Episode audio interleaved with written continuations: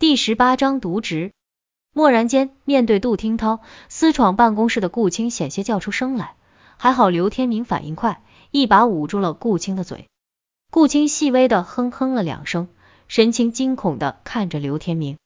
刘天明举起食指放在唇边，示意顾青安静，旋即将手指调转方向，指了指仍坐在床上的杜听涛。刘天明不敢用手电直接照射杜听涛，只将手电光芒照向白色的屋顶，借着反射下来的微光，顾青强压剧烈的心跳，再次将视线投向杜听涛。杜听涛似乎完全没有察觉有外人闯入，继续保持着那盘腿打坐的姿态。他身着白色衬衫，领口和袖口都已解开，双手下垂，自然的摆放在床上。只是额头上挂满了豆大的汗珠，胸襟前也被汗湿了一大片。顾青刚看见杜听涛时，他的面部表情甚是痛苦，嘴角边的肌肉扭曲的厉害。待到顾青壮着胆子打量他一回之后，他的表情竟然慢慢的放松了下来，呼吸也渐渐的变得平稳绵长，显然是进入了深度的睡眠。刘天明用目光示意顾青退出去。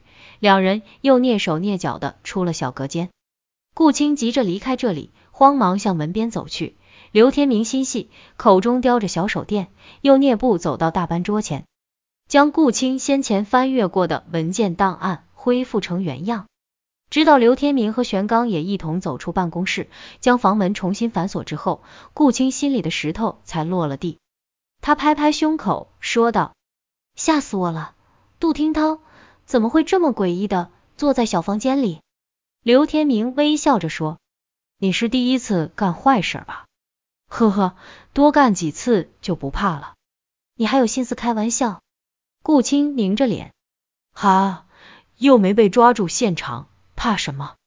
不过，难道杜听涛就是语文数学所说的那位道家高人？说不定就是他。”你看外屋还有好大一幅论道的书法，嗯，还有这条玄刚也是个怪物啊，他那一招是在给我们指路吗？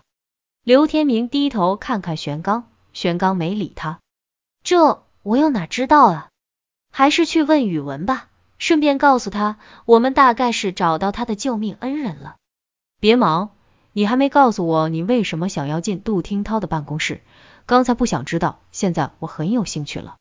刘天明正色说道：“这确实只是与我们公司有关，而且还只是猜测而已。说说吧，不碍事的。”刘天明摸出香烟，点上一支，看来是存心要听听顾青的理由了。顾青尴尬的一笑，说道：“即使要说，也得换个地方吧，在别人的办公室门前谈论别人的是非，不好吧？”刘天明吐出一个烟圈，闷声闷气的说。行，我们换个地方。今天已经看见一些奇怪的事情了，不如早点回去休息。欲速则不达，有些事情急也没有用。顾青想了想，也就不再坚持去查看其他的房间。与大楼内由中央空调抽送的空气相比，户外的空气倍显清新。顾青深深的呼吸了一下，开始向刘天明解释自己调查杜听涛的原因。我怀疑，嗯。仅仅是怀疑杜听涛可能有比较严重的经济问题。哦，诺，在你身后的这栋腾龙大厦，前期施工加上后期的装修与配套设施，共耗去腾龙集团一点九个亿。顾青的声音有些沉重。你们腾龙集团真够财大气粗的，这样的楼你们在国内好像还有好几栋吧？刘天明叹道。从账面上来看。每笔资金都落实到了实处，似乎没有什么问题。但我们今天所看到的腾龙大厦，有很多隐藏的缺陷，怎么看也感觉不到这近两亿的资金花的物有所值啊！有什么缺陷呢？而且这又和杜听涛有什么关系？刘天明不解，这就是我调查杜听涛办公室的原因啊。杜听涛在腾龙大厦修建期间，正是基建办的负责人。顾青在与蒲远谈话时，发现大雨后的楼内有大片进水痕迹，明显是在施工时偷工减料，没有做过渗水测试，才突然想起这么一档事。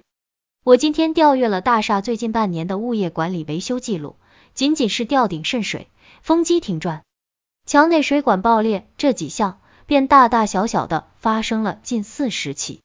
这哪里是一个合格的建筑工程？但这也可能是承接施工的建筑单位单方面的问题呀。毕竟杜听涛只是一个市场部经理，不是建筑工程师啊。刘天明觉得。顾青武断了一些，总工程验收这一关是一定要由杜听涛来把管的。以他的性格，即使自己不懂，也一定会请行家老手来协助。渎职可不是杜听涛的风格。仅仅凭这些维修记录，你便要告他贪污吗？刘天明笑笑，维修记录只是反映事实的冰山一角啊。顾青的表情很严肃。还记得宇文制作假监控录像的事吗？当时你曾经叹气说，我们大厦只在大门和机房安装了监控摄像，各楼层的楼道与电梯内都没有安装摄像头，整个监控系统形同虚设。嗯，是的，当时我就在想，是哪个外行给你们做的安全设计？也许在最初的设计中，这套安全监控系统是存在的。我今天特地去保卫处的办公室瞧了瞧，那里竟然留着一面墙，墙上已经做好了框架，本来是预备安装十多台监视器的，现在也就这么空着了。刘天明的表情也渐渐严肃了起来。再说一个疑点，腾龙大厦一楼大厅里那块两百英寸的电子楼大屏幕，你见过吧？我当然见过。酒会那天，你们不是用它来写一些欢迎词和放一些比较喜庆的动画吗？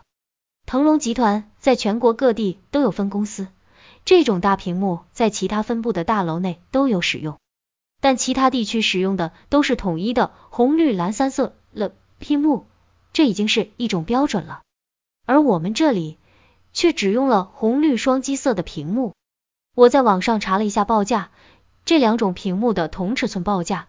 整整相差了七倍，看来你们的腾龙大厦确实可能有点猫腻呀。刘天明点着头，有些佩服顾青的敏锐观察力。不过，你既然掌握了资料，为什么不向普远上报呢？让他光明正大的将杜听涛一查到底，岂不是胜过你半夜偷偷摸摸去人家办公室找证据？顾青低着头没有说话。普远和杜听涛之间似乎有一种微妙的关系存在，他的直觉告诉他，向普远报告自己所调查到的情况，似乎起不到什么作用，甚至还有可能让杜听涛察觉自己对他的怀疑，那时候恐怕就更难还原事实真相了。两人又默默的并排走了一段路，顾青才抬头对刘天明一笑，这种经济案件好像不归你管吧？我们公司内部的事情，还是我们自己来处理好一些。时机成熟，我们会请审计监察机关出面的。刘天明歪着脑袋想了一下，问道：“杜听涛很可能还是语文数学的救命恩人，你还要继续调查他吗？”现在顾青的心中也正在为此事烦恼。如果杜听涛就是那道家高人，要彻底解除混沌的威胁，恐怕还得依靠他的协助。可他现在却在收集对杜听涛不利的证据，或许我们应该暂时停止追查杜听涛，而把注意力集中在宇文所委托的调查上。如果有需要，把杜听涛也一同请出来对抗邪灵。顾青用目光向刘天明征询意见，刘天明点了点头。他一直以来处理的都是刑事案件，在刘天明心中，经济案件与人命凶案相比。明显分量不足。夜已深，街上行人寥寥，稀疏的路灯光下是两人一犬长长的身影。自从顾青在地下停车场遇见了亚鱼，他就再也没有将车停放在腾龙的停车场，情愿多走几步路，停到附近的一个露天收费停车场去。而刘天明知道顾青的习惯后，也常常将自己的车停到白色桑塔纳附近。就在两人慢慢走到距停车场不远的地方时，突然一辆洒水车播放着茉莉花的曲调，喷洒着水雾冲了过来。它的速度很快，待顾青与刘天明察觉时，已经来不及躲闪了。眼看着水雾就要将二人笼罩，刘天明竟一把将顾青拥入怀中，用自己宽阔的脊背对准了即将擦身而过的洒水车。顾青被这有力的一抱吓呆了，竟忘记了挣扎。洒水车却突然关掉了水阀，迅速从拥抱的二人身边驶过。开车的年轻小伙子探出头来，对着二人吹了一声口哨，大笑着离开了。刘天明与顾青面面相觑，随即尴尬的分开来。顾青面红耳赤地整理自己的衣衫，心头扑通扑通一阵狂跳。刘天明身上那股成熟的男人气息，让他好一阵眩晕。刘天明刚才是下意识的想用自己的身躯来为顾青阻挡水雾，现在解除了危险，他也在为刚才的冒失感到有些唐突，连说了几声对不起。有了这么一段小插曲，两人间的气氛便有些微妙。走进停车场后，顾青主动辞别，嗯，时候也不早了，本来还想去看看宇文的。看来只能等明天了，你就送我到这里吧，你也早点回去休息，明天还得继续调查呢。言谈间，顾青自然的一甩长发，一缕沁人发香飘过，刘天明的心中隐隐一疼，但他也只能微笑着站在自己的车旁，摆摆手，默默望着顾青驾驶的桑塔纳消失在视野中。接下来的两日里，顾青和刘天明继续在大厦内明察暗访，夜里便一间一间的偷偷查看员工的办公室，可惜再也没有找到任何有价值的发现。休养中的宇文对杜听涛夜间盘腿打坐一事倒是很感兴趣，可他并不赞同顾青所提出的邀请杜听涛共同对抗邪灵的说法。道家是讲究机遇的，高人不愿意主动出面。自然有他的道理。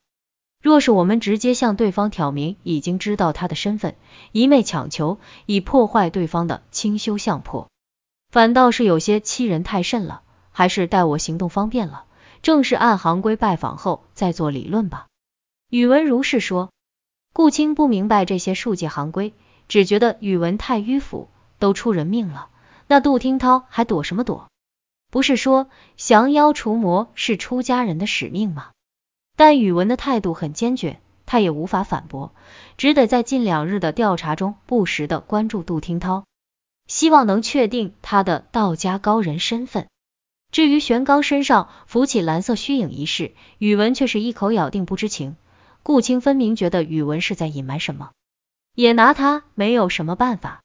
转眼之间，已是宇文住进医院的第四日了。腾龙大厦内倒也还算得上风平浪静。下午，刘天明留在局里做简单的案情资料整理。他打开那个写着“腾龙大厦恶性凶杀案件”的卷宗，里面的资料只有薄薄的一叠。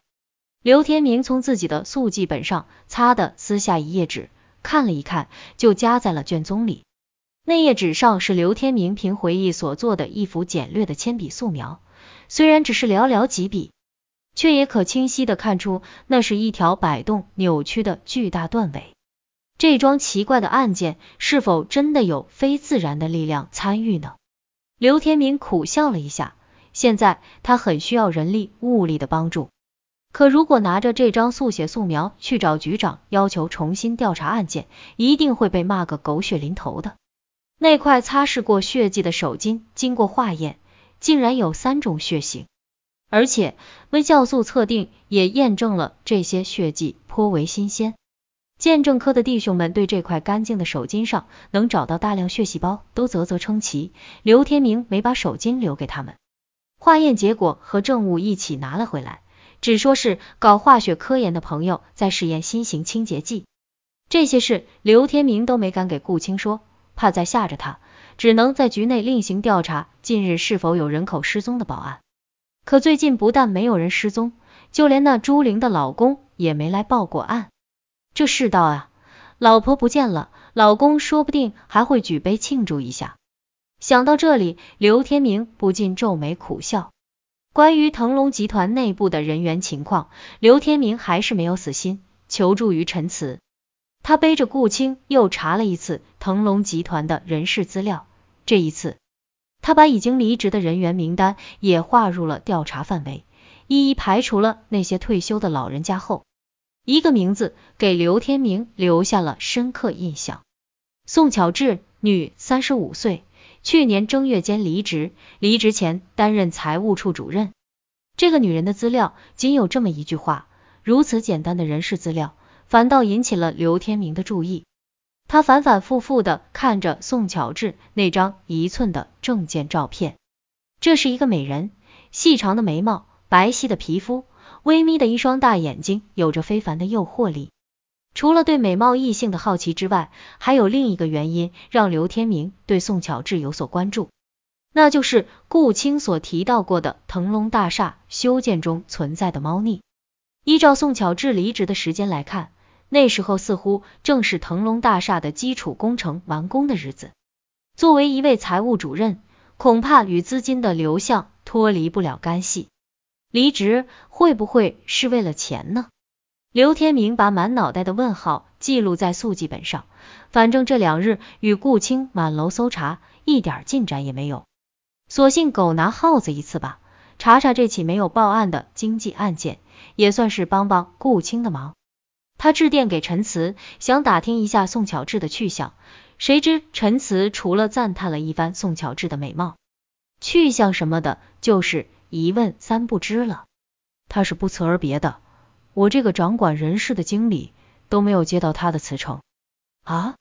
哪有你这么糊涂的人事经理？居然财务主任走了都不调查清楚？刘天明有些愕然。嘿嘿，刘队还不了解情况，这个宋巧稚自由散漫惯了，三十好几了还没有结婚，仗着与几位高层经理的关系不同寻常。很少来公司上班的，只要公司账目清晰，没留下什么呆坏上，我可管不着他去哪里。在陈词的口中，这个宋巧稚似乎是个有作风问题的女人。不过办公楼内是非多，谣言常常与真相混杂，陈词的话倒也不必全信。刘天明挂掉电话，微微摇了摇头。滴滴，手机收到一条短信。刘天明抓过手机看了一眼，是顾青发来的。今天晚上还是继续做贼吗？刘天明的嘴角微微上翘，顺手回了一条：不如你做官，我做贼，你捉了我去吧。谁和你嘻嘻哈哈的？我们还剩四层楼没有查，今晚一鼓作气吗？悉听尊便。一阵狂风卷来，将百叶窗帘扯得哗啦乱响，空气中顿时有了潮湿的感觉。还在看手机的刘天明一惊，回头向窗外望去，只见天边黑云翻滚，有如打翻了一夜浓墨。今夜难逃一场暴风雨了。